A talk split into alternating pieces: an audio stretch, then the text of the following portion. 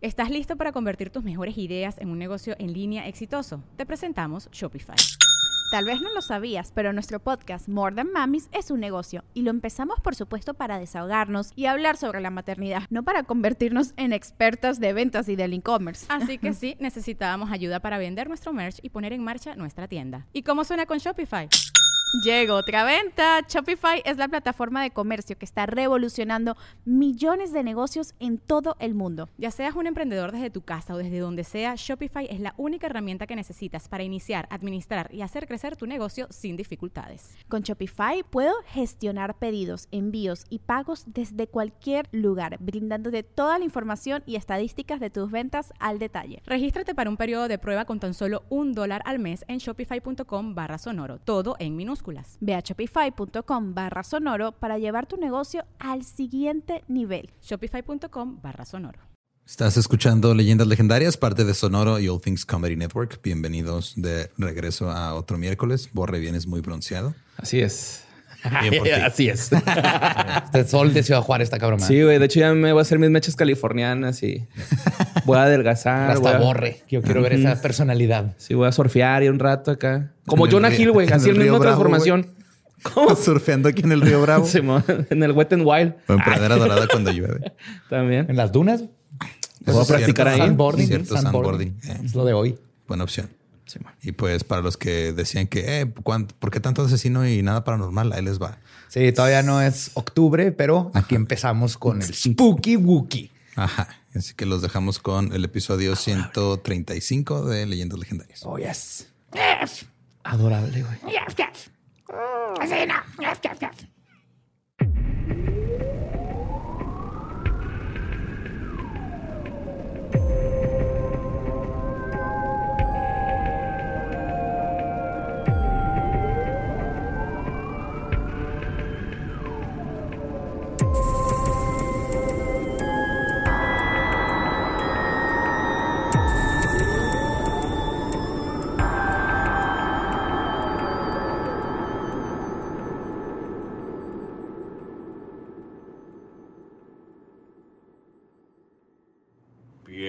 Bienvenidos a Leyendas Legendarias, el podcast en donde cada semana yo, José Antonio Badía, le contaré a Eduardo Espinosa y a Mario Capistrán casos de crimen real, fenómenos paranormales o eventos históricos tan pecul- peculiares, notorios y fantásticos Tienen un deseo. que se guanaron el título de la Yundis Legendiria. Yeah. Es para que sepan que no está pregrabado el intro. Siempre Ajá. lo leo en cada episodio. Entonces, Sí. cada cagada es original y única. güey. Debe ser un NFT propio cada vez que la cago. Simón.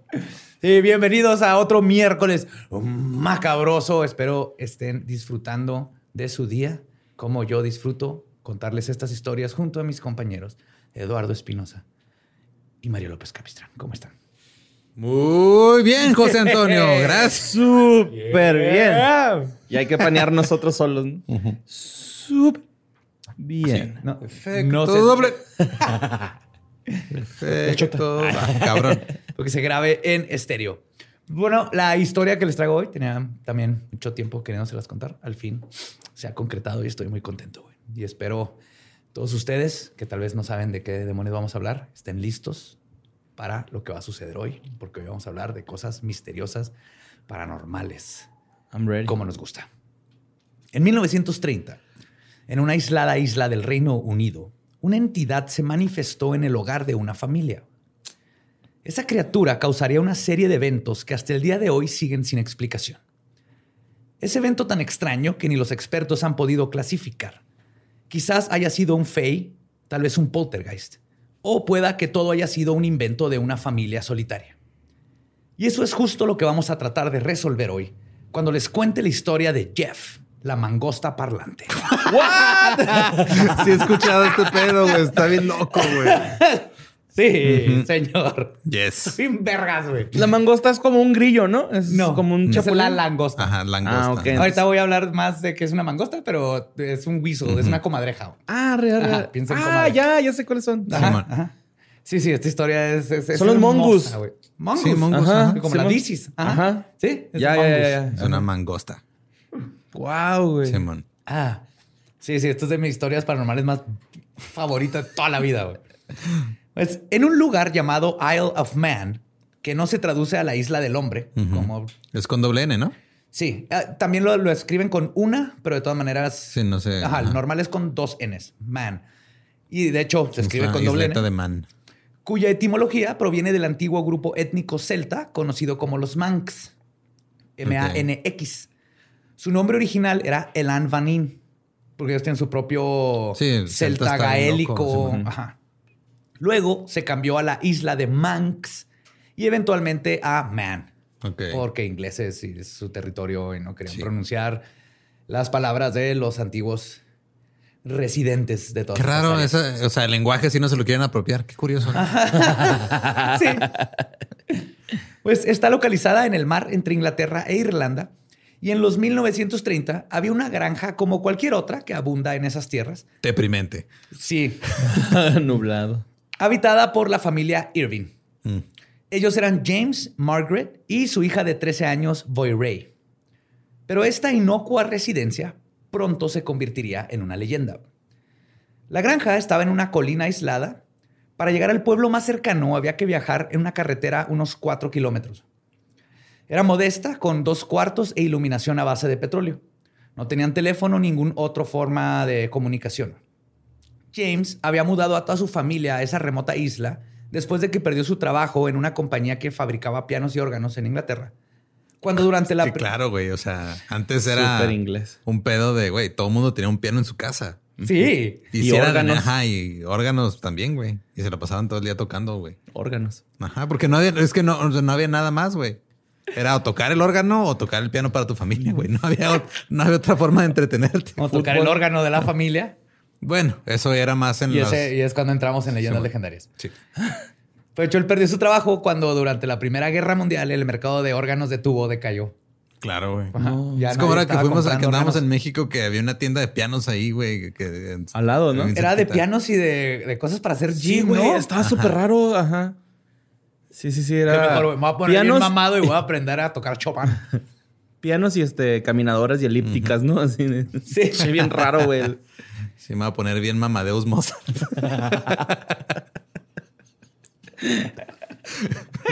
Oh my God. Y pues, el, un dato interesante es que esta casa era como de 100 años de vieja, pero por, por la arquitectura se cree que todavía más. O sea, la granja ya estaba ahí.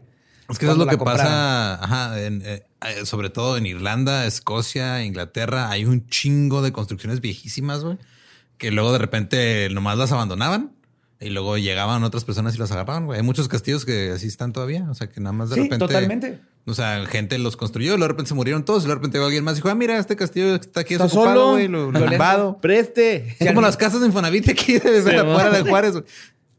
Y al mismo tiempo, o sea, la isla de Man es donde muchos dicen que de ahí radica la, la cultura fey. O sea, que ahí está literal el portal de donde salen los fey. Ok.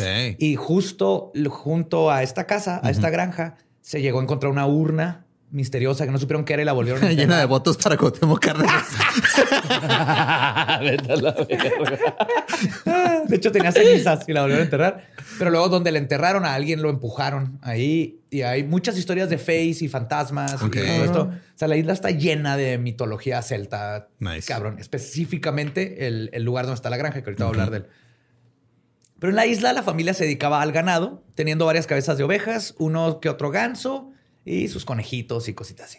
Que No hay Nice. otra cosa que sea. Es una isla, no es un bosque ni nada.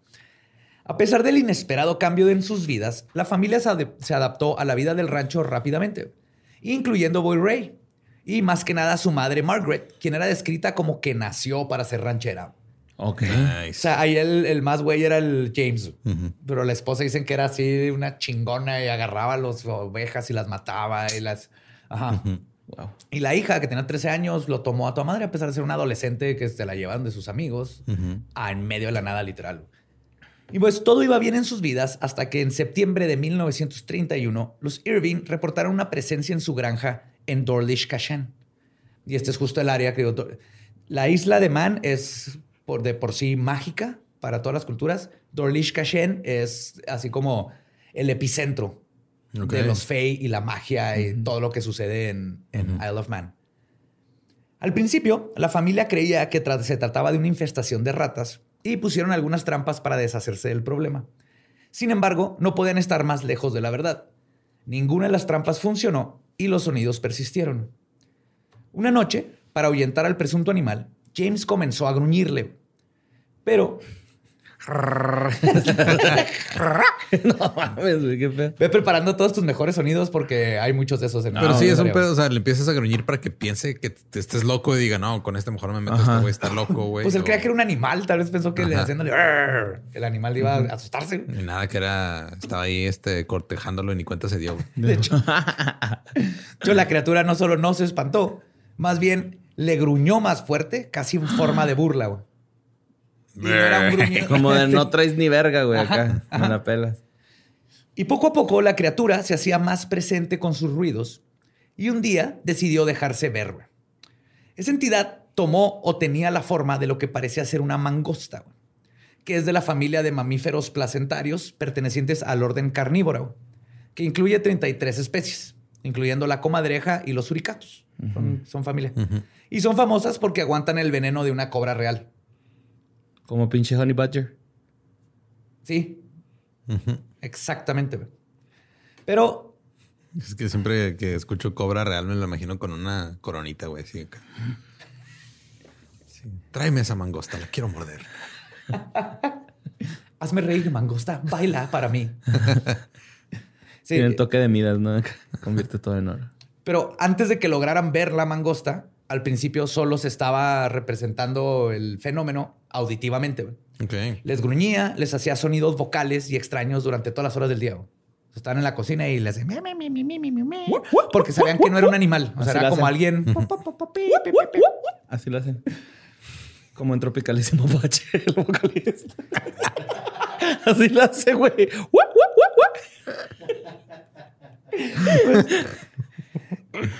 El mismo James Irving describió lo que era vivir con esta entidad. Y cito, esta espeluznante mangosta, como pensé que era, nos mantuvo despiertos todas las noches, soplando, escupiendo y gruñendo detrás del tabique de cerillas de las habitaciones inferiores. Oh, y lo es que esos güeyes chiflan, ¿no, güey?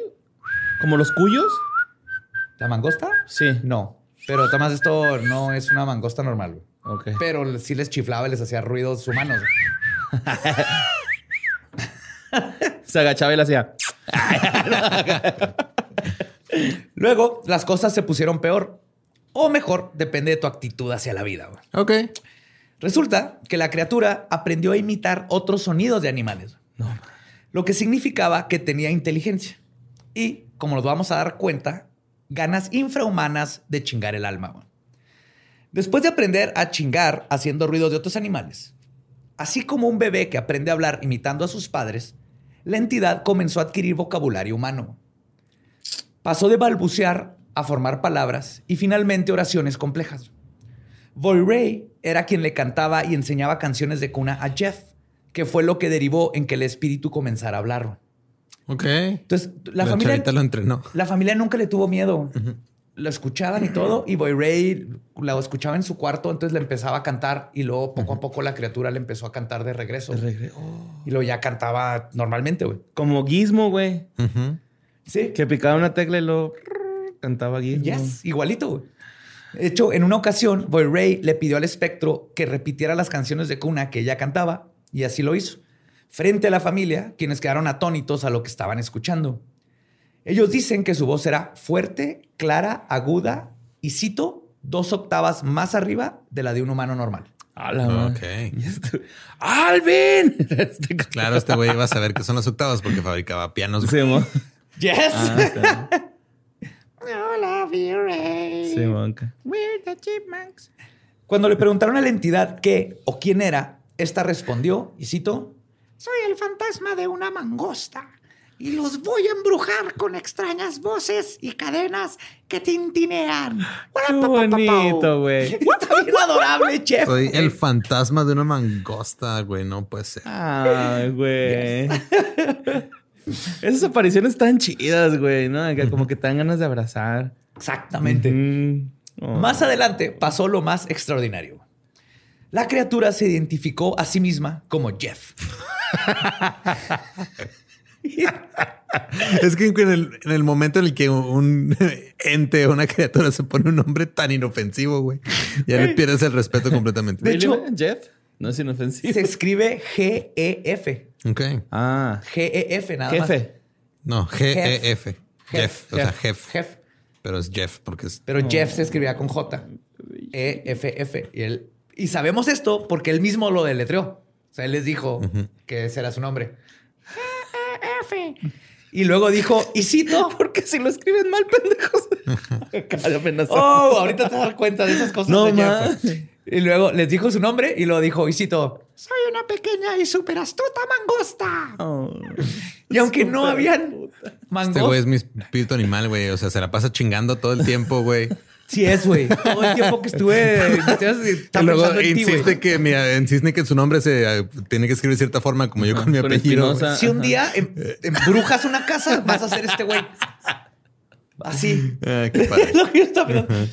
Y aunque no habían mangostas naturalmente en la isla de Manx, algunos años antes, unos granjeros habían llevado estos especímenes a la isla para contrarrestar una plaga de conejos. Entonces, esto indica que no tiene nada de extraño que Jeff fuera una mangosta. Lo que tenía Lo que es de extraño es que tuviera inteligencia y hablara. Ajá. Y que fuera un pinche fantasma, güey, porque Pues es que no rara, sabemos. vez, rara vez se habla de los fantasmas de animales. Se asume que cuando que- ves un, un espectro de un animal es algo tomando la Sí, forma de eso, güey. Es que no es exactamente un espectro. Ahorita vamos a ver, nos vamos a meter en toda una discusión de si era un fey o una criatura extradimensional, tulpa. Hay mil cosas por cómo actuaba. Pero, de todas maneras, eso que les dije no era lo más extraordinario. Jeff le contó a los Irving que, y cito, había nacido cerca de Delhi, India, el 7 de junio de 1852 y que murió cuando, y cito, me dispararon unos indios. Ok. Sí.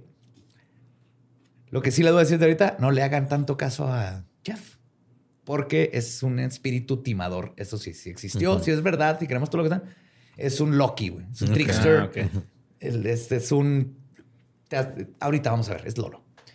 La verdad es que yo teorizo que Jeff era latino. Ok. Su cosa favorita de hacer en la vida, güey, Grafitear. no, viajar por la isla y escuchar a todo mundo y chismear recogiendo todo tipo de información. Y luego, como consideraba que la casa de los Irving era su hogar, siempre regresaba ahí y les contaba todo lo que había escuchado del- de los chismes del Ah, pueblo. cabrón. Wow. Ay, la señora con su... Ah, ¿y luego? ¿Y luego qué? Y luego, ¿Y luego, ¿qué Jeff? Ay, dime más, Jeff. Ay, no es cierto. ¿Eso hizo Irma? claro, es que esa tipa, hijo, no. Siempre tan alejada del corazón de Jesús. Mira, ¿verdad? mira, Jeff, cada quien, ¿no? Ah, Sí, pero hay que... ¿Quién es uno para juzgar? ¿Quién es uno para juzgar? Claro que sí, Jeff. ay. Bueno, que es más tecito. Incluso, según la familia, leía en voz alta los periódicos locales antes de irse a su guarida a dormir. Iba a cagar entonces a la casa de estos Le güeyes. dejaban encima en el dormitorio de Boy Ray, le dejaban ahí los periódicos y se ponía a leerlos. Porque le empezó a cagar la madre porque los empezó a leer cuando el papá los tenía abiertos. Ujú. Y entonces ya mejor le dijeron, aquí te los dejamos para que los leas. Pero los leía en voz alta. Desde el inicio, la relación entre los Irving y Jeff fue hostil, más no, digo, no le tenían miedo, pero era así como que este güey se come nuestra comida. Ujú. Está Ajá. aquí chingando todo el Está tiempo. chingando todo el sí. tiempo. Sus golpes violentos y nocturnos aterraron a los Irving durante casi una década. No los dejaba dormir. Wow. Y al principio ellos creían que Jeff los estaba tratando de sacar de la casa. Mm. Clásico, ¿no? Así de que, ah, Sí, claro, estamos invadiendo la su casa. terreno. y-. Pero la verdad es que esta no era una opción para la familia, ya que la granja representaba la totalidad de sus posesiones y su única fuente de ingresos. Sin una granja no tenían nada, así que tuvieron que aprender a vivir con Jeff. De hecho, una historia donde James, aparte de sus ovejas, o sea, no le alcanzaba con su granja, entonces iba a hacer trabajos alrededor de la isla y le pagaban con sacos de papas. Oh. Ajá. Así, después de varias apariciones no físicas, James Irving finalmente vio la encarnación de Jeff. Él cuenta lo siguiente, y cito. A principios de 1932, mi hija y yo estábamos solos en la casa a plena luz del día. Me sorprendí cuando vi un gato muy grande con rayas como de tigre.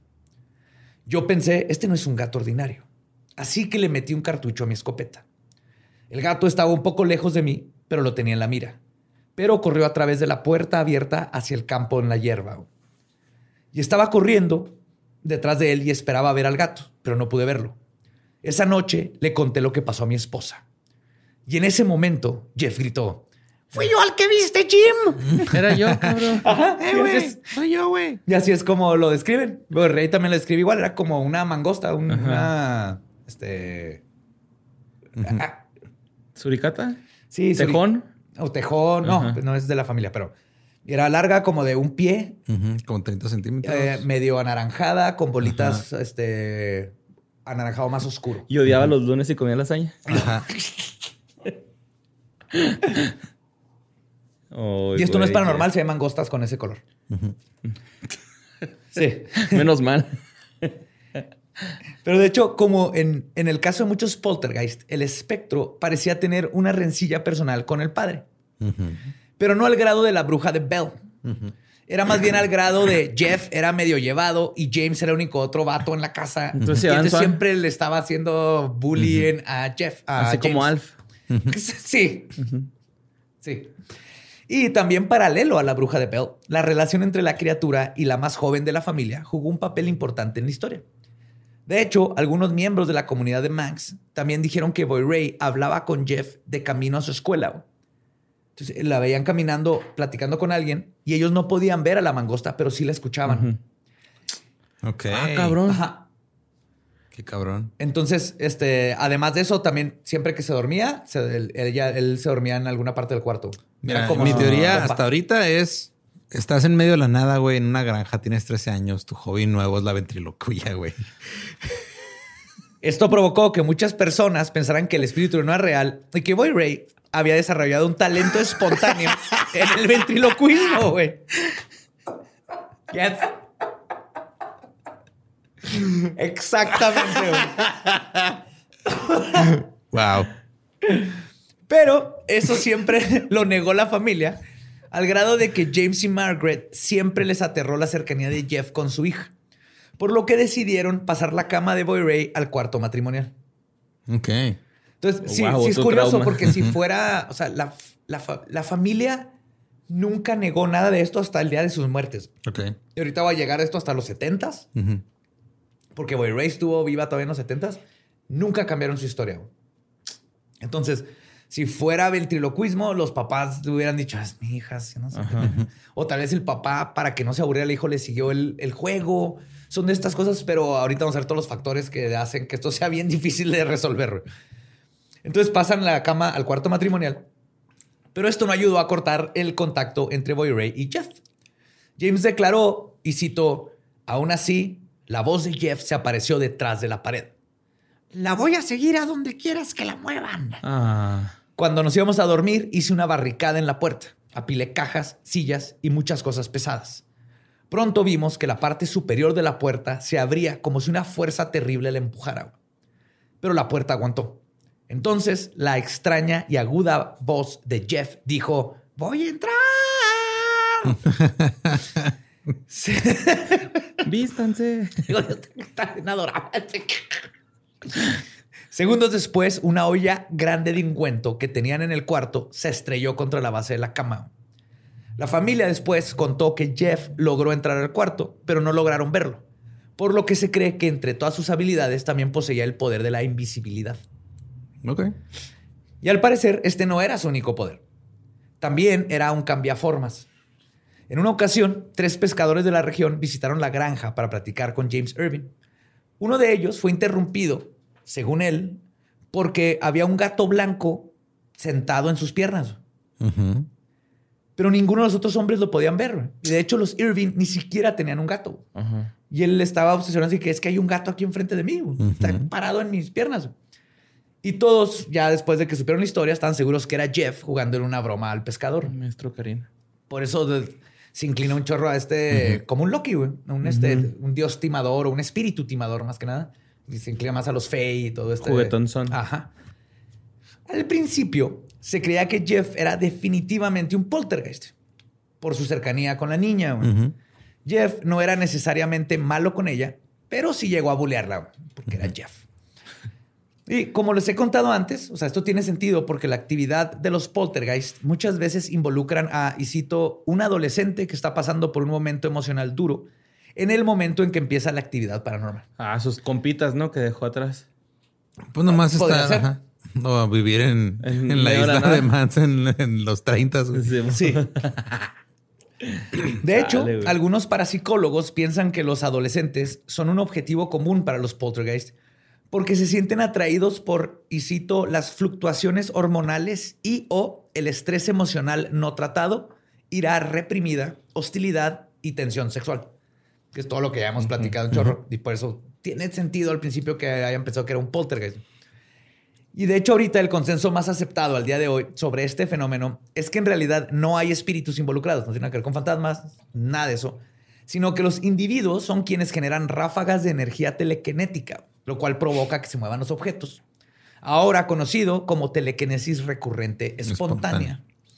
Sin embargo, esta teoría no aplica en este caso. No, porque habla y hace cambio de forma y otros. Ajá. Y ya tuvo aparición, güey. O sea, ya la habían visto. Ya Y tiene una anda. forma. Ajá. Sí, y aparte andaba de chismoso en otros lados, güey. Sí, aquí es donde se va a empezar a complicar todo el desmadre. güey. Porque de hecho les decía que ya que cuando personas mencionaban esto como una po- posible... Ah, no nomás. Este, no aplica Ujú. por todo lo que dijimos y porque cuando personas empezaron a mencionar esto como una posible explicación, así que es un poltergeist, es un poltergeist. Jeff Dijo- no pudo aguantarse en corregirlos y aclarar el asunto. Dijo, a ver. Les dijo, "Ajá, no soy uno de esos. Refiriéndose al poltergeist. Solo soy un espíritu familiar indio. Ah, Y por espíritu familiar se refiere a un ente con poderes mágicos que son invocados por personas versadas en lo arcano. Piensen en Salem de Sabrina. Entonces las, las brujas tenían sus cuervos, sus gatos. Son espíritus con inteligencia. Yo estaba pensando en tierra de osos, así, ¿no? Como. Nadie piensa en tierra de osos, Claro güey. que yo sí, güey. Te lo juro por la garrita. Pero sí. ¿Tenían un espíritu que invocaron mágico? No, pues, o sea, cada quien tenía como que su espíritu animal, ¿no? Ah, este Y es tu último- espíritu animal. Pero y al último él decide ser ese animal, güey. No, pero el, el familiar espiritual es lo invocas. O sea, tú invocas un familiar como Sabrina y se convierte en un animal y ahí lo tienes y habla y te da Oh, conocimiento y te sigue. Y... Como el papá de Harry. No, es una- un ser humano que se murió. Sí. Es más como un patronus y el patronus siempre estuvieron lo de ti y te dice, ese es el gato de Sabrina. Salem. Es Salem. Ajá. Ese güey es una verga, güey. Sí. Pero haya sido chistoso. un poltergeist o un espíritu familiar indio, lo que sin duda sí era Jeff es imprevisible y caprichoso, a veces hostil, a veces era simplemente manipulador y pasivo agresivo. Deja de verme así, José Antonio. Es que está primero. Es que, es que un ejemplo de esto último es que también parecía estar agradecido con la familia. güey. Se los demostraba llevando conejos muertos para que los cocinaran. Entonces, de repente llegaban y en la casa había un conejo muerto. güey. Y los Irving los recompensaban con plátanos o su alimento favorito. Día del plátano. Sí, señor.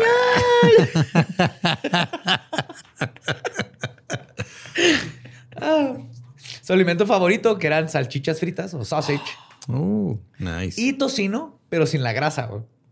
A Jeff no le gustaba la parte de la grasita. Se me hace la pura carnita. No, más la pura carnita. Sí, lean. A huevo, güey. sí, Fit, ya. fit. Estaba fit. Ahí sí ya tenemos, empezamos a tener diferencias. Yo también. Eso es lo único en lo que no, no coincido con Jeff. En las noches también cantaba cuando tenían el gramáfono sonando. Cantaba canciones de la época como Carolina Moon, Mm, que Jeff decía que era su favorita. No. Ah, bebé. El himno Romántico. nacional de Manx. Y canciones folclóricas españolas. Ole. Ah, prra, pa, pa, pa, pa, pa, pa, pa, Colonicemos Soler. Sin embargo, ¿Por qué le sale tan fluido, güey? Es su sangre, güey. Oh. Tiene sangre vasca. Vasco. Sin embargo, lo que más le gustaba hacer era chingar a los papás de Boy Ray. Le echaba piedras a Margaret cuando llegaba a la casa. Más apañados los papás. Más apañados. Esta es mi favorita. Eso no es molestar, eso, o sea, eso ya cruza la línea, eso ya es Eran agresión. piedritas, güey. Eran Ah, piedritas. Así como si te aventara una canica, güey, entrando en tu casa. Y en otra ocasión, y esta es mi parte favorita, perdió el temperamento cuando James tardó mucho en abrir el periódico. Les digo que le gustaba leerlo. el periódico que leía todos los días. Y Jeff le gritó: ¡Ya léelo, maldito gnomo cabezón! Wow. Ese, ese insulto está hermoso. Maldito gnomo cabezón, güey. Ah. Qué vergas, güey, este güey. Ah, pues la historia del, de lo que estaba sucediendo con Jeff corrió como fuego en la isla de Man. El espíritu incluso llegó a tener un par de titulares en la prensa, como el que decía, y cito, el misterio del hombre mangosta se apodera de la isla. La más extraña bestia habla con el reportero del Daily Dispatch. Y debido a esta cobertura mediática, a Jeff también le empezaron a apoderar el espanto de Dalby, o The Dalby Spook. Ok. Y hay que o sea, tomar en cuenta que en estos tiempos Pues, estaba el espiritismo en su- y, y toda la, la sociedad de, de estudios este, psychical research. Entonces, estas noticias eran comunes que salieran en los periódicos porque había gente, científicos de de veras, investigando estas cosas. Ok. Esto provocó que la historia fuera más allá de los límites de la isla. Y así, en 1932, el psíquico y parapsicólogo Harry Price se puso de acuerdo con su amigo Harold Dennis para viajar a Dawlish Kashen a investigar el caso. Dennis condujo numerosas entrevistas con los Irving y con otros locales de la región que decían haber hablado con Jeff o haber tenido encuentros cercanos con la criatura, al igual que intentó buscar evidencia física de su existencia. Y vaya que la encontraron. Y, y aquí no estaba la niña presente, va cerca de. de- En, en unas sí, en unas no. Ahorita, voy a- ajá, ahorita hablo un poquito de experiencias que hablan donde sí estaba, en otras donde no estaba, que complica todo, Sí, que, que hace imposible poder Que sea ella. saber. ¿no? O sea, que como que decir que es- esa es la causa específica. Exacto. Sí. Que hace justamente lo imposible es decir esto es específicamente. Es de que, pues es que sí, pero y todo esto de acá. Y les digo que vaya que encontraron evidencia, pero como verán, siendo esto lo que parecía ser la obra de una entidad timadora, nada era lo que parecía. En 1935, James Irving le dio a Price una muestra de cabello que, según él, el mismo Jeff había arrancado de su lomo de la cola y se lo había entregado. Ok. Estas muestras se las mandaron a Martin Duncan, quien trabajaba en la Sociedad Zoológica de, de Inglaterra, para que les hiciera un análisis. Duncan regresó los resultados que decían, y cito, puedo decir definitivamente que este espécimen de cabello nunca creció en una mangosta, ni en una rata, liebre, conejo, ardilla u otro roedor. Estoy inclinado a pensar que estos pelos vienen probablemente de un perro lanudo. Harry Price regresó a Dawlish Kashen ese mismo año para sacar una muestra de pelo de la perra oveja de los Irving. Y Duncan dijo que ese pelo era, y cito, absolutamente idéntico al de la supuesta mangosta. Ok. Entonces Jeff agarró al perro, le quitó un pedazo de pelo y se lo dio a Es este que güey sí, para aquí- chingar. Ya ahí está la primera mentira. que- La duda aquí justo es si James quiso timar a Harry, lo cual no creo. O Jeff. Ya voy a hablarles después de por qué no creo que James estaba tratando de timarlo. O este, tal vez lo que él- era Jeff quien timó a James. Para que te hagas bien pendejo, James. Ajá. Y cuando llegamos más abajo va a tener sentido todo esto. También mandaron a analizar unas huellas de los dientes y garras de Jeff que habían conseguido. Después del análisis, el veredicto fue eh, en yeso, que habían huesas y luego huellas y pusieron Después, yeso para sacar las, Ajá, para sacar las impresiones. Sí. Después de la- del análisis, el veredicto fue que las huellas de las garras traseras eran considerablemente más pequeñas que las delanteras, pero no pudieron determinar si era algún animal existente. Pero definitivamente se parecían a las de una mangosta y coincidía con la descripción de los Irving. Pero al mismo tiempo, los zoólogos dijeron que carecía de las pequeñas huellas digitales que debería de tener. Una huella, pero no saben si se debe a cómo hicieron la muestra o a que todo es fake. Entonces, hasta aquí el problema más grande con esto es que no hay ninguna sola respuesta contundente. Ya al principio no había evidencia concreta de la existencia de Jeff. Sin embargo, Harold Dennis, el ayudante de Price, aseguró haber tenido experiencias paranormales de voces desencarnadas. Y cito, nosotros nos sentamos en la mesa y hablamos hasta las 11.45 de la noche. Nada ocurrió y sugerí mejor irme de regreso a Glen May, que era el pueblo más cercano. Justo cuando cerré la puerta de la casa, escuchamos una voz chillona desde adentro gritando, y cito, ¡Quien quiera que seas! Llegaron a interrumpir nomás, güey. Y justo, justo cuando escuchó la voz empezó a ir ruido en por toda la casa, güey. Se empezaron a mover cosas como, como un caso de poltergeist. Junto con esto, y sigo citando, escuché gritos estridentes acompañados de golpes terribles y fuertes. Emanaban de todas las partes de la casa, en rápida sucesión. como si su autor se moviera a la velocidad de un rayo. Agregó que durante la experiencia, los golpes parecían proceder del tejado, de la habitación de los señores Irving, de la cocina y de la escalera. Luego el ruido continuó durante unos 15 minutos y culminó con unos golpes tremendos, como si hubieran lanzado algo con gran violencia hacia arriba, ese techo. Luego dice, y cito, fuimos de nuevo a la habitación de Boy Ray y descubrimos que una pesada silla que la señora Irving había puesto en la cubierta de la escalera había sido arrojada de su sitio y había caído en la parte sobre la cama y en la y parte sobre una cómoda. Boy Ray, que estaba despierta, dijo, y cito, oh, es solo uno de los trucos de Jeff. Ay, Jeff, otra vez Ay, aventando Jeff. De hecho, muebles, eso dice, pegándole a la pared cuando se enoja y eso. eso dijo el investigador, así que ella no parecía perturbada en lo absoluto cuando lo dijo. O sea, ellos No, ya, ya, están ya acostumbrados. había a normalizado el Jeff. comportamiento de Jeff. ya. Jeff, ¿no has pensado ir con un terapeuta? De repente te pones medio iracundo, Jeff. Y que se suelte llorando, güey, acá. Ay, sí lo he pensado varias veces. Yo no quiero ser así. Es que no soy yo cuando como demasiado tocino sin grasa. Quiero cambiar, la neta quiero cambiar. Después de las presuntas pruebas capilares y la aparición de Jeff por la visita de Dennis, Boy Ray logró tomar una foto de la criatura. En una ocasión, James escribió, y cito, Jeff estaba reacio a ser retratado en foto. Y de no haber sido por la insistencia de mi esposa, no habrían fotos de Jeff, pues él no obedece a nadie más que mi esposa, salvo algunos casos. Ok. Órale. Jeff, ¿Cómo que no? ¿Te, te vas a tomar la foto? A ver, derechito. derechito, Jeff. Derechito. ¿Por qué no te pusiste el trajecito que te compré, ¿Eh? Jeff? Ay, güey, de marinerito, güey.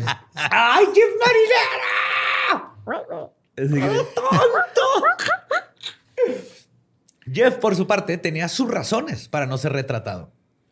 Y lo hizo saber. Ah, sí, porque ellos piensan que roban el alma, ¿no? No. Dijo, No, nomás era muy inseguro sobre un- es que tenía granitos en la cara. No. Sentía no mal. granitos, pero sí era inseguro. Y cito. es impresionante cómo te identificas con Jeff. ¿Cómo puedes meterte en la cabeza de Jeff? Eres es como el de Hannibal. Te puedes meter en la cabeza de los asesinos, pero tú puedes meter en esta criatura. Sí, güey, de hecho. ¿Verdad? Ajá, sí, estás adivinando todo lo. lo- estás todo, güey. todo. Y cito: Soy un freak. Tengo manos y pies. Y si me vieras, te desmayarías. Quedarías petrificado, momificado. Te transformarías en un pilar de sal. ¡Ah! Soy un freak. Soy un freak. I'm a freak. Así dijo, soy un freak. Soy un fenómeno.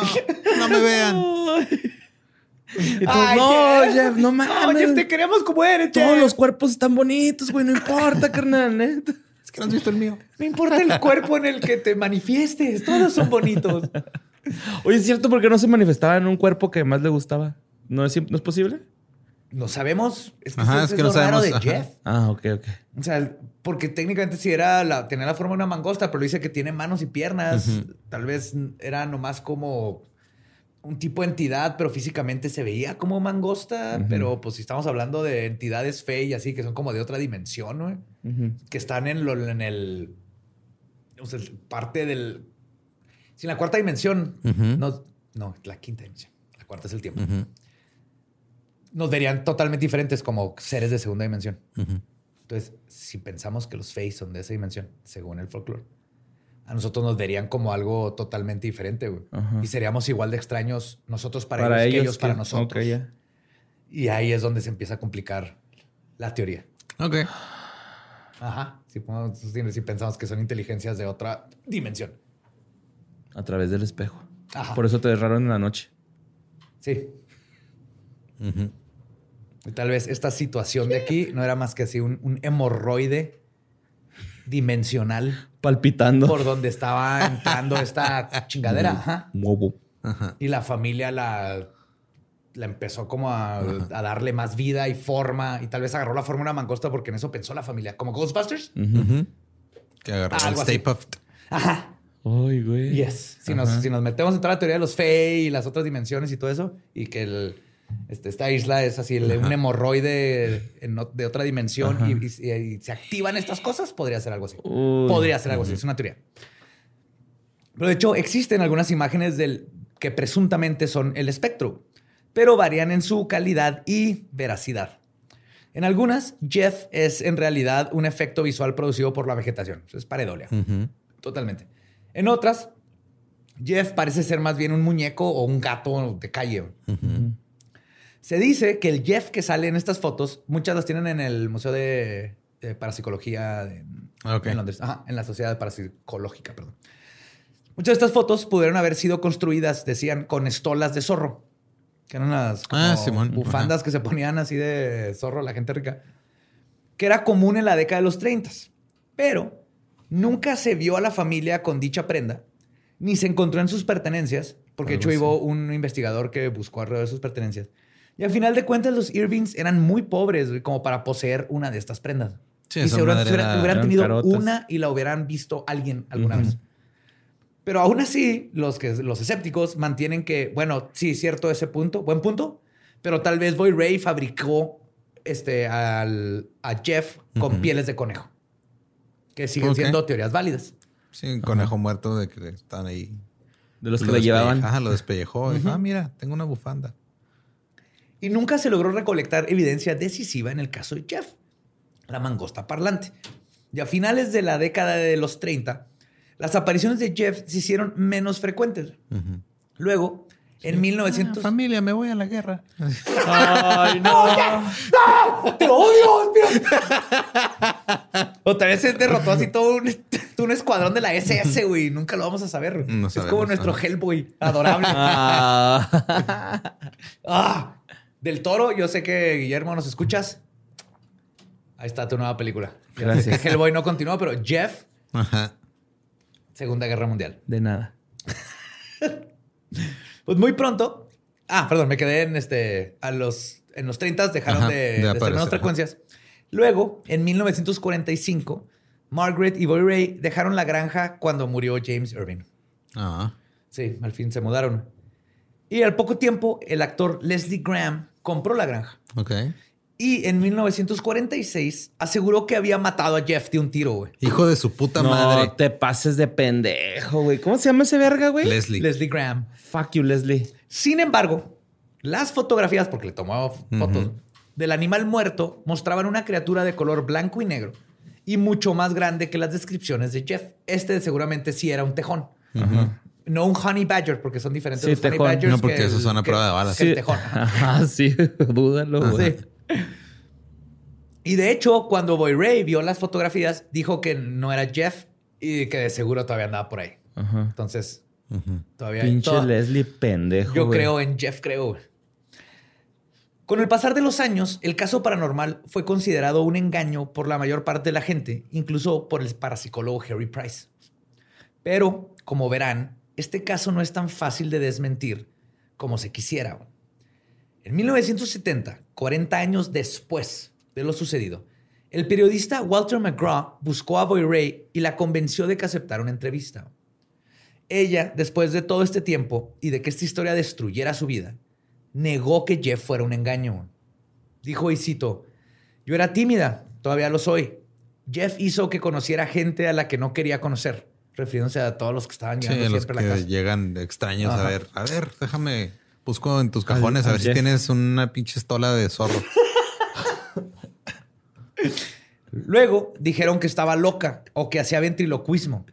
Créeme, si yo fuera tan buena ventrílocua, ahorita estaría ganando mucho dinero Pues con sí, eso. ¿no? Fuimos rechazados. Los otros chicos me, llamaba- me llamaban el espanto. Verga, es Jeff Dunham, güey. What? El del ventríloco Sí, sí, sí. de Las Vegas, ajá. Jeff, pero ese sí es JF. ajá. Se cambió el nombre, güey. Y ahí sigue haciendo Claro la de personaje, personajes este en la que cruzan un poquito la línea del racismo. Es Gabo, Gabo, Gabo. Dice, los dos chicos me llamaban el espanto, the spook. Ay. Tuve que dejar la isla de Man y espero que nadie en mi trabajo conozca esta historia. Jeff incluso evitó que me casara.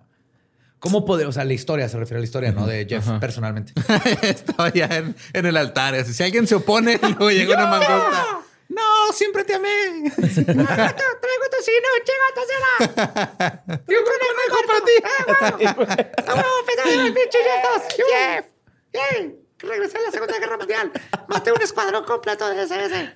Guillermo del Toro va a hacer mi película. Cásate conmigo.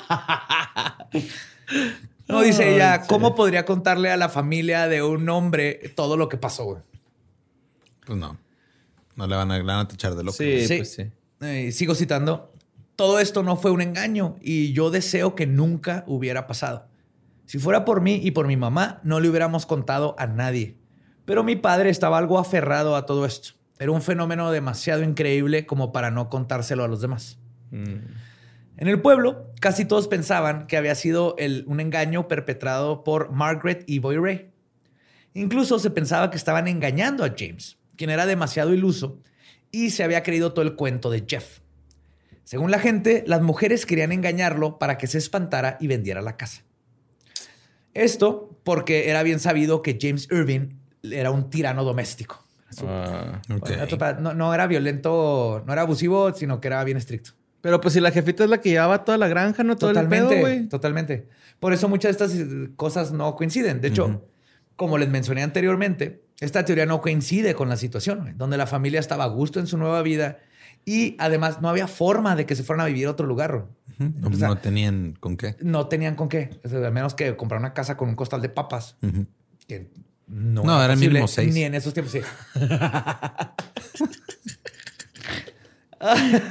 Y era un chingo, güey. Sí, güey. No, con tres te rentaban, te rentaban una mazmorra ahí. En... Ni para el enganche con No, todo. güey. en serio, no.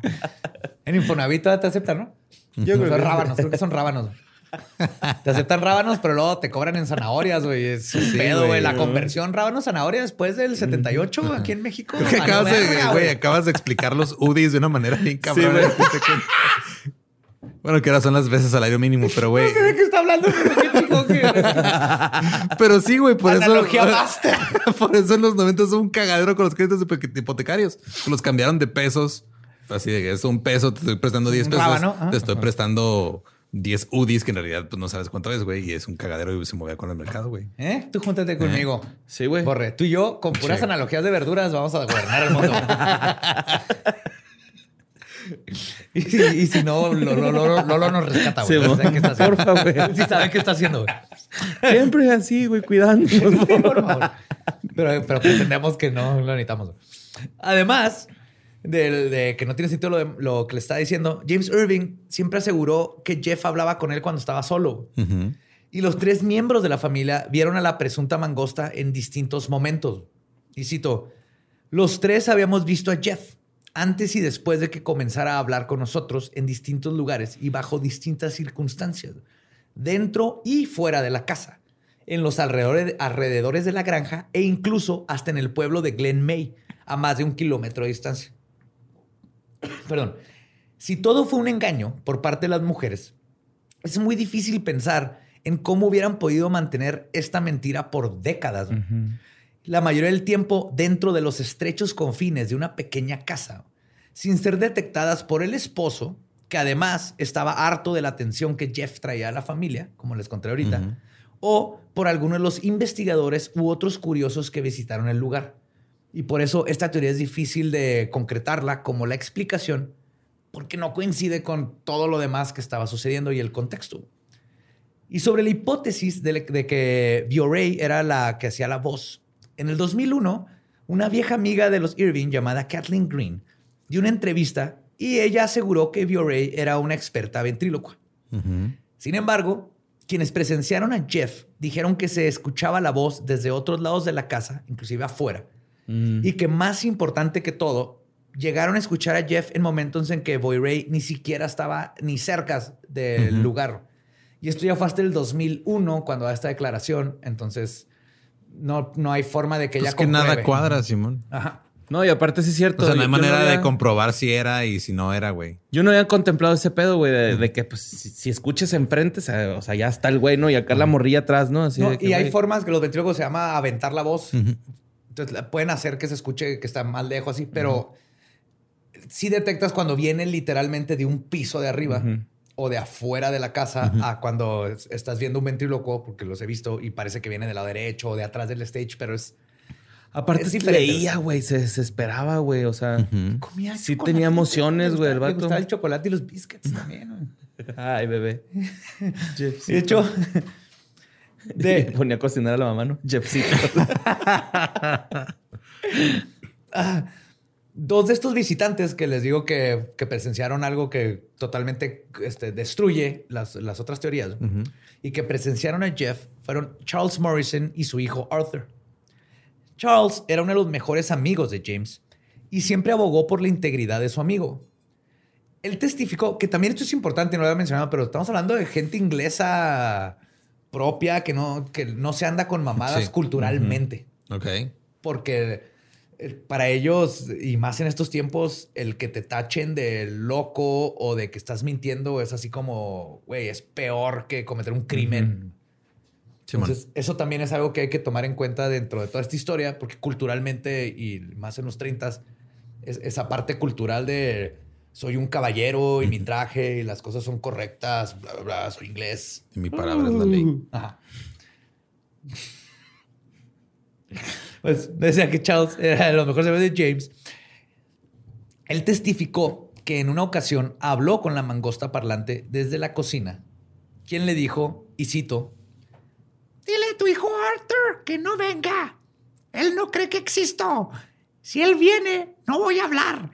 En cambio, le voy a volar los sesos. Ala, ok. Se puso violento, medio güey. norteña violenta, ajá. Lo norteño es porque güey. me salió medio norteño y él. En cambio, En cambio, la verga. vas a valer verga, pinche Arthur. Y, y cinco años después, el hijo de Morrison, Arthur, fue a visitar Dawlish Keshen en marzo de 1932, cuando fue invitado con la intención de exponer si todo había sido una farsa o no. Y se llevó con una gran sorpresa. Le Arthur, volaron los sesos. No. pero Arthur cuenta que cuando entró a la casa, Jeff le dijo, y citó, Hola, llámame Jeff. Soy un espíritu de la tierra. Antes de verte, te iba a volar los sesos, pero ahora me caes bien. No mames. cinco años después. Ajá. ok. Y esto ocurrió como a las 5 de la tarde. Tres horas después, Jeff volvió a aparecer y le dijo a Arthur, y citó, Te voy a mantener despierto toda la noche. Arthur, como buen inglés educado, le dijo que esperaba que no mantuviera esa promesa. Y luego le preguntó si pudiese explicarle qué había hecho él para merecer este tormento. Jeff le contestó, Cuestionar mi existencia. Ay, güey. Jeff ya con complejo de Dios. Tú vas como de adolescente, ¿no? Que no me ves, no soy invisible, güey. ¿A qué me cobró, man? Te odio, Arthur. Y Tira la silla, ¿no? Not dead. Y Jeff, siendo también un inglés educado, cumplió su promesa. A las nueve de la noche, Arthur sintió algo debajo de su cama. Al principio pensó que podría ser una rata. Pero luego Dijo, ah, el Jeff. Percibió un par de ojos mirándolo fijamente. güey. Y cito, parecían ser más pequeños que los ojos de un gato. Luego una voz tenebrosa dijo, ¿ahora crees que existo? Hijo de No te verga. atrevas a molestar a Jimbo con tu escepticismo. Refiriéndose a Irving, Ajá, porque le tenía su apodo. Ajá, Jimbo. Jim. No mames. Se puso Violentón. Ajá, sí, ah, de- scary, serio, güey. Serio, ver, porque le cambió la voz. ¿Me estás Ajá. escuchando? Sí, o sea, ya no era. eh, No, no, no. Aquí fue así de. No vengas con tus mamadas aquí, güey, de pseudo escéptico. ¿Sabes lo que me ha costado? Ey, ese. ¿Quieres saber? Dejarlo pinche violento. ¿Sabes lo que me ha costado engañar a esta familia? Que me den tocinito, pan Y conejo. Pollo conejo. Pues las dudas de Arthur se esfumaron esa noche. güey. Y en la mañana declaró que, y cito, toda la noche estuve despierto escuchando los sonidos animales. A la mañana siguiente me disculpé con el señor, el señor Irving por no creer en sus historias. Definitivamente no creo que haya fraude de ningún tipo. Ah, mira, güey. ahí, Culillo. Sí, oh, lo puso en su lugar, güey, pinche High five, James, high five. Ya le dije ese pendejo high five. Yay. Sin embargo, Harry Price había convencido. Harry Price estaba convencido de que todo tenía que ser un engaño. Pero él decía, pero ¿cuál es el motivo? güey? O sea, ¿de ¿Qué ganan? Lo más obvio sería pensar que el fin era por ganancias económicas. Pero no fue así. güey. Esto es lo más cabrón de todo. De hecho, a pesar de que los Irving eran pobres, James siempre se rehusó a vender todo, güey. Por ejemplo, le ofrecieron este, comprar las fotos de Jeff para el periódico nacional por tres guineas. Que puta madre, no sé lo difícil que fue. De por sí, eso de guineas, chillings, pens y todo, convertirlo a... Ahorita- rábanos, papas y zanahorias. Yes. Pero eh, encontré que puede ser desde 300 euros ahorita hasta un cuarto de onza de oro. O sea, el valor de un cuarto de onza de oro. No sé, pero son 300 libras, digamos. Asimismo, también un agente de teatro le ofreció a James 50 mil dólares por los derechos de la historia de Jeff para hacer una adaptación, pero James se negó. Mm. Que hoy canta Jeff el musical. Hubiera estado chingón, güey. Tráeme tocino, James. Vamos Che, a Hamilton se queda pendejo. Tocino. Aventando sillas Entonces, ¿por qué estaban tan convencidos de su propia historia si no buscaban sacarle dinero? Harry Price considera que hay una explicación psicológica en una carta no publicada que le mandó al reverendo Hayes. Dice, y cito, estoy de acuerdo en que toda la familia debe estar relacionada con esto, pero todavía queda la cuestión del motivo. Ciertamente no es para atraer a la gente de Cashen, porque hacen todo lo posible para mantener a la gente alejada. El motivo de la impostura es mucho más profundo que la mera publicidad. Y eso es lo que hace este caso tan interesante. Harry Pri- Price teoriza que el mito de Jeff se origina en la soledad que vivían los Irving, lo cual derivó en una ilusión colectiva. Y hay gente que está de acuerdo con esta teoría, pero le agregan que esta ilusión colectiva terminó convirtiéndose en un tulpa un pensamiento con forma que explicaría cómo es que Jeff luego pudo manifestarse fuera de la casa e interactuar con otras personas que no era la familia Irving. Algo que, según el folclore y como les he contado, es natural que suceda con los tulpas. Llega un punto en donde que tienen conciencia propia. Entonces, si esto sí era un...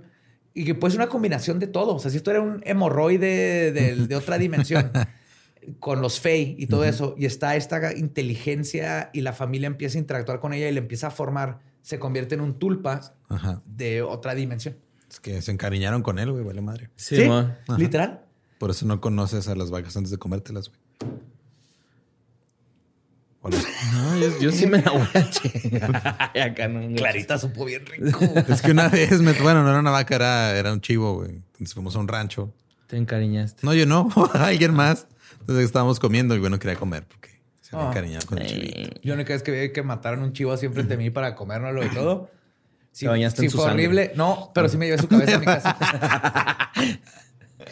Me llevé su cabeza, güey. Sí, la Ay, un chingo de plástico y me la llevé a mi casa. Pero sin embargo, ¿cómo se podría explicar todos los fenómenos paranormales que no solo los Irving vieron? Ya habíamos varias teorías, pero esto no se quedó en la casa de los Irving. Por ejemplo, el caso de Jack Turley, un chofer de autobús, que era el autobús que iba. Ahí a la isla para Ajá. mover a la gente. Ok. pues, no, no iba a la isla, ya estaba en la isla. Ah, ok. O sea, no es como que Un fuera ferry, para no flotaba, al- no. Ah, ok. No pero no tenía, no está conectada a la. No. Ah, ok. No, no. Creí que estaba conectada con Ah, no. una carretera, un puente o algo. Bueno, no sé si ahorita, pero en estos tiempos ni de pedo. Y no creo, ¿eh? porque sí está medio lejos. Ok. Pero este Jack este, estaba harto de que Jeff se subiera a su camión, Sin pagar pasaje. que iba al pueblo de Peel. Ajá, no pagaba pasaje y ahí andaban. Jack declaró que había visto a Jeff en varias ocasiones. Se subía al camión y empezaba diciendo: Hola, yo podría estarles aventando las sillas en el techo en este momento, pero Mire, si gusta estoy apoyarme, cambiando. Si Sí, gusta apoyarme con, con un comprándome esta bolsita de dulces. Yo era adicto a la heroína. Dándoles un poltergeist en su casa, pero no estoy cambiando mis formas. Esto es para ayudar a mi mamita. Gon. Connie, la Connie, Connie, la mangosta, No. que está ahorita embrujando allá en, en Norfolk. Con su guitarrita se ponía a tocar. Wonderwall. Today is gonna be the day that they're gonna throw it back to you. En- en- Entonces, ok, Jack declaró que lo odiaba, güey. Y lo odiaba más que nada. Porque un día le robó sus sándwiches. Oh, no. No te metes con los sándwiches de alguien que maneja un camión, güey. No, No, mames. no, no, no. Todo el No, día con en la ningún calle, güey. sándwich. No, o sea, con el lonche de, con la comida de alguien, no, No, güey. güey. no. En una entrevista con el investigador Nandor Fodor, que no mames, de las mejores historias de poltergeist que he leído, no, está a cabo el libro, la, este, la escribió Nandor Fodor. Él fue, era uno de los de la sociedad. Está impresionante. ¿Es Este, primo de Nandor Sedan, perdón? O sea, pero es un chingón. Este Nandor Fodor tiene unas teorías bien vergas de parapsicología y de poltergeist y de fantasmas y todo, que ya les contaré cuando, cuando, Ok. sa- cuando termine ese libro y escribe ese guion. Pero este fue, eh, Nandor eh, hizo esta investigación, esta declaración, donde Jack le dijo, y cito, sí, yo soy el hombre cuya merienda fue robada. wow. Bien dramático, ¿eh? Sí. La merienda eran seis sándwiches en una bolsa de papel café. El papel estaba cortado como por una garra y los sándwiches no estaban. No. Le chingaron seis sándwiches al pobre Jack, güey. De huevito con chorizo, güey, no mames. Luego, De huevito paseado. así mojadito, así el pan ya. a huevo, güey. Yo cuando viajábamos, por- porque a mi papá le encantaba manejar, señor de los ochentas, íbamos a ir a Mazatlán hasta Yucatán manejando desde Juárez. ¡Ay, güey! Sí, sí. Obviamente comparadas y todo, pero conocí casi todo México con mi papá manejando. Y hacían tortas de huevo. No sé cómo después de tres, cuatro días, nadie se intoxicó. Era pan blanco con... Era este huevo, ensalada de huevo, así adentro. Nadie se intoxicó nunca. Pues yo creo por el, como estaban envueltas, ¿no? Yo creo porque mi mamá nos había regañado si nos intoxicamos. Simón. Escuchando Yo Herb creo que Albert, ¿no? En el, la el carretera. miedo es el eh. mejor placebo que existe, güey. Pero entonces Jack le dijo todo esto. Luego le dijo que le encantaría poner sus manos sobre Jeff mientras señaba, se, este, cerraba su puño enojado. Se subió al camión, cerró la puerta y se fue, güey. La ahorcaría si no estuviera tan débil porque no comí. Y de hecho, él no era el único chofer que sabía de Jeff. Otros conductores también hablaban de haberlo visto y decían que lo odiaban porque le gustaba esconderse y espiarlos, güey. Para chismear lo que les decían. Y uno de ellos dijo, y cito, ese Jeff sabe demasiado. sí, güey, entonces sabían, aquí anda el pinche Jeff y se va a ir a chismearle a la familia, güey. Nander Fodor, que les decía que es el- uno de los este, parapsicólogos más famosos de la época y miembro de la Sociedad de Estudios Psychical, Psychical, es que no hay una traducción en español, pero no es psíquicos. También visitó Dorlish Kashen y él tenía otras teorías. A diferencia de Harry, negó que hubiera un engaño, pero dijo que los Irvings eran, y cito, sinceros, francos y sencillos. Y la evidencia que había recolectado no apuntaba a que la familia fuera la responsable, junto con todos los hechos que sucedieron fuera del control de la misma, lo que para él indicaba que era un fenómeno paranormal definitivamente. O sea, Ajá. Nandor es muy científico. O sea, llegaba y en chinga decía, esto ni de pedo. Ajá, con, esto con la es familia dijo, fake, esto no sé qué pedo. la familia no es, porque aparte ya entrevisté por otros lados, es otra cosa. Pero después de analizar el caso, coincidió en que Jeff no era un poltergeist, pues no poseía, no poseía poderes sobrenaturales. Y cito, Jeff nunca es visto fuera de su forma animal, come, bebe y duerme. Como deja, ajá, deja marcas de dientes en la mantequilla, en las escaleras y en la manteca para tocino. A no le gusta la grasita en el, su tocino. pero la manteca Pero la manteca bien que le... Aparte, ¿por qué tendría que tomar el camión, no, güey? Si pudiera transportarse Ajá, así a no, voluntad, y el güey. poltergeist no se sale a- con otras... Simón no se sale del camión, güey. Sí, sigue diciendo, a- atrapa conejos y hace otros servicios para los Irving. Los poltergeist son un mal sin medicina. Jeff agrega, este, Jeff agrega valor a la casa. Está, es parte de Sí, ella. ahí agrega valor. Ah, cosillas. Ajá. Bueno, menos si se te aparece abajo de la cama, ¿no? Eso sí medio cooks, la neta. Pues es que es un, es un roomie caguengue, güey. Ajá. Pero buena onda, porque de repente llega con una pizza, güey. Ahí te la dejan, ¿no? Porque sí, güey. Un Rumi del Chimistlán, ¿no? que lo amenazaba en la puerta, güey. Le ponía post-its. Pero de hecho, los poltergeist no tienen un cuerpo corpóreo, no necesitan comer, ni tienen gustos específicos por la comida. De hecho, si las teorías son correctas, hasta como las conocemos, no son más que pensamientos inconscientes manifestados en el plano real. No tienen por qué interactuar en otras formas y mucho menos tener comidas favoritas. Y al eliminar la posibilidad de que el fenómeno era un poltergeist, Nandor pensaba que por lo tanto, lo más lógico es que, y cito, tras examinar la evidencia y tratar de encontrar una conclusión posible, Jeff era muy probablemente un animal que habla. O como decía Jeff, una brillante mangosta parlante. Güey, ya quiero esa película de Pixar. Me urge, güey. Hijo, güey. Disney es magia. Güey. Y en conclusión, sea o no Jeff una mangosta parlante, un familiar, un fey, una historia inventada, su historia y mito se han quedado en el folclore del lugar y en mi corazón. Ah. Si bien no hay pruebas contundentes de su existencia, tampoco las hay de su no existencia. En el sentido que literal no se puede desprobar. al- Y en lo particular, yo me quedo con la conclusión de que yo, José Antonio Badía, quiero vivir en un mundo en donde existe Existe un Jeff. Jeff. Yes. Y los invito a todos a dejar que Jeff entre en su corazón y creer que esta criatura existió en la isla de Man. Jeff. En los 1930. We love you so much, Jeff. Ah. Jeff, savior of the universe. Esa fue la historia de Jeff, la mangosta parlante. Ay, Jeff. Ay, pinche Jeff. Me cayó muy bien. Es chido, Menos güey. abajo de la cama. Abajo de la cama así dije, ay, güey. Ay, qué espérate, pedo, ¿no? Ya espérate, cuando se puso intenso así de, a ver, cabrón. Simón, ese es compa que ves ahí todo pendejillo y luego de repente te enseña que tiene cohete, ¿no? Y es, ah, cabrón, espérate, güey. Así. Ajá. Ajá, sí, ah, espérate, está bien. Pero tú- por- si nos vamos por la evidencia y queremos pues, que si fue algo paranormal y todo eso que no se puede comprobar, si, lo, si te pones a pensarlo, es justamente lo que haría Loki. Si Loki Cotorrear. fuera especie- cotorrear, timar. eh, Y luego aparte era compa de verga. James, ¿no? Hasta Sí. le tenía apodo, ¿no? Jimbo. Jimbo. Jimbo. Ajá, está este pinche. Ajá, nomás se la cagaba. Eh, abre el pinche periódico, Nomo, cabezón. Maldito nombre cabezón. Y era chaparrito, ¿no? Me supongo. Sí. Jeff, te amo, güey. Si todavía existes y me estás escuchando, te amo.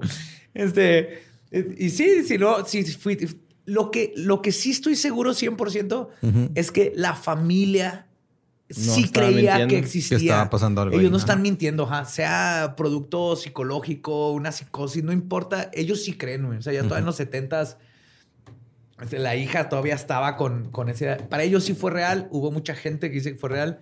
Pero pues sea lo que sea, va a ser uno de esos grandes misterios que nunca se van a resolver. Pero está hermoso conocerlo y creer que sí está ahí Jeff. Si me convencen lugar. sin haber agarrado varo, ¿no, güey? Porque, por ejemplo, los de las caras de Belmes sí agarraban varo, güey, un Chingo. Y estos güeyes ni de. Nunca. Ajá. Ni un quinto, güey. Ah, qué Le- cosas. y por eso le decía que lo Ni una guinea, güey, ni un rábano, ni una zanahoria. Nada, Unas cuantas papas, pero esas se las ganó James a Sí, pulso, güey. Sí. Sí. Pero también su conejito, ¿no? y por eso les digo eso de James de cuando el cabello. Ajá. No sé si se lo dio así. que, Sí, toma, güey, esto es de Jeff. Va, que váyanse a mi pinche casa. Todo el tiempo le cagaba que estuviera la gente ahí chingando. Qué cosas. Pues este, recuerden seguirnos en todos lados como arroba leyendas podcast. Yo soy arroba ningún Eduardo. A mí me encuentran como Mario López Capi. A mí me encuentran como El Va Diablo. Nuestro podcast ha terminado. Podemos irnos a pistear a huevo, yeah. Jeff Rifa, putos. Controla y encajuela ese coche a tu morra. What the fuck, güey. What the fuck? Es que se está poniendo en la época, güey. Sí, man.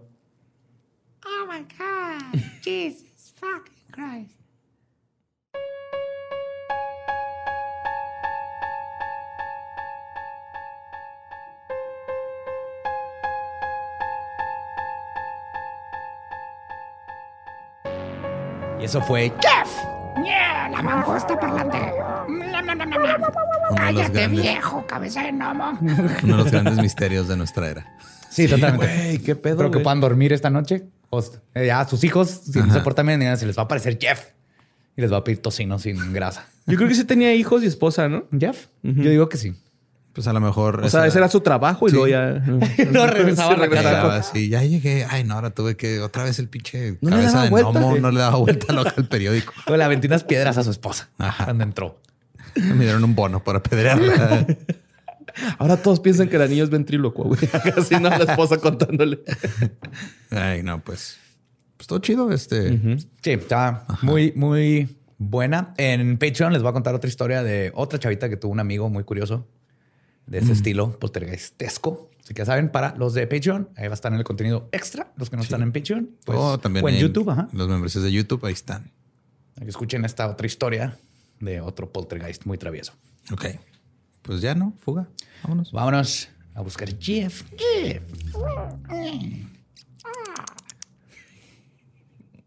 ¿Estás listo para convertir tus mejores ideas en un negocio en línea exitoso? Te presentamos Shopify. Tal vez no lo sabías, pero nuestro podcast More Than Mamis es un negocio y lo empezamos por supuesto para desahogarnos y hablar sobre la maternidad, no para convertirnos en expertas de ventas y del e-commerce. Así que sí, necesitábamos ayuda para vender nuestro merch y poner en marcha nuestra tienda. ¿Y cómo suena con Shopify? Llegó otra venta. Shopify es la plataforma de comercio que está revolucionando millones de negocios en todo el mundo. Ya seas un emprendedor desde tu casa o desde donde sea, Shopify es la única herramienta que necesitas para iniciar, administrar y hacer crecer tu negocio sin dificultades. Con Shopify puedo gestionar pedidos, envíos y pagos desde cualquier lugar, brindándote toda la información y estadísticas de tus ventas al detalle. Regístrate para un periodo de prueba con tan solo un dólar al mes en shopify.com barra sonoro, todo en minúsculas. Ve a shopify.com barra sonoro para llevar tu negocio al siguiente nivel. Shopify.com barra sonoro.